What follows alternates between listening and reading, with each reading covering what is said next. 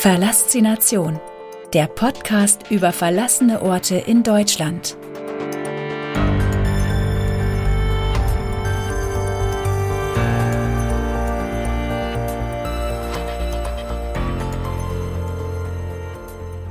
Kapitel 5 Kaserne Vogelsang Eine verlassene Garnison Die Kaserne Vogelsang wurde von der DDR-Regierung errichtet. Neben der 25. Panzerdivision, der 20. Gardearmee und etlichen Regimentern war hier auch die taktische Raketenabteilung stationiert. Zeitweise lebten hier mehr als 15.000 russische Soldaten und Zivilisten in der Militärstadt. Wir parken unser Auto in einer kleinen Nebenstraße, nicht weit entfernt vom Bahnhof Vogelsang.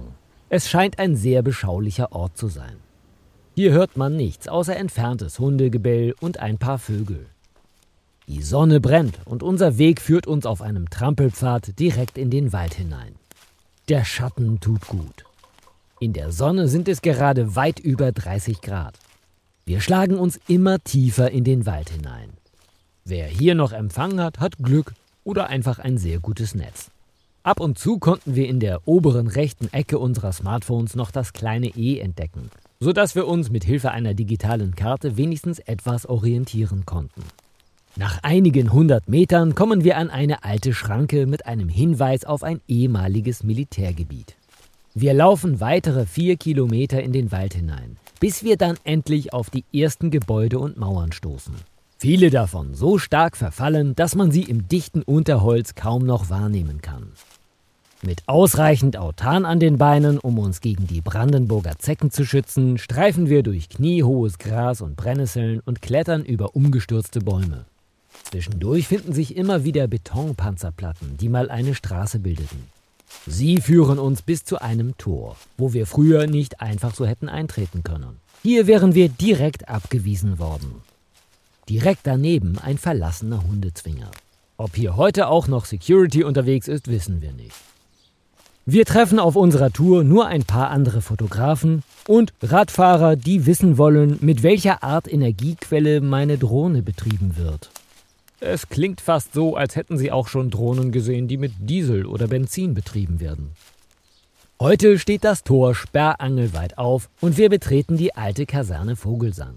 Früher waren hier unter anderem 300 Kampf- und 200 Schützenpanzer der 25. Panzerdivision stationiert. Der Gedanke ist beeindruckend und beängstigend zugleich. Langsam werden auch größere Gebäude sichtbar. Die Fenster sind eingeschlagen. Die Türen liegen vor den Eingängen. Es riecht genau wie an allen anderen verlassenen Orten nach Schutt, feuchten Wänden und modrigem Holz. Wir streifen mehrere Stunden lang über das Gelände und entdecken neben den zahlreichen Gebäuden wie einem Kino und einem Konzertsaal, einer Sporthalle mit aufgerissenem Boden, auch große Schutthaufen. Es ist einfach wahnsinnig spektakulär, was hier im Wald verborgen liegt. Von der Straße aus, an der wir vor einigen Stunden gestartet sind, würde absolut niemand vermuten, dass hier eine komplette Stadt zurückgelassen worden ist. Das Land Brandenburg hat hier bereits mit dem Rückbau des Geländes begonnen. Einige Gebäude sind nun nicht mehr als ein großer Haufen Betonschutt. In ein paar Monaten wird von der ehemaligen Garnison Vogelsang nichts mehr übrig sein. Die Natur hat hier sowieso schon lange damit begonnen, sich das Gebiet zurückzuerobern. Die Geschichte der Kaserne Vogelsang.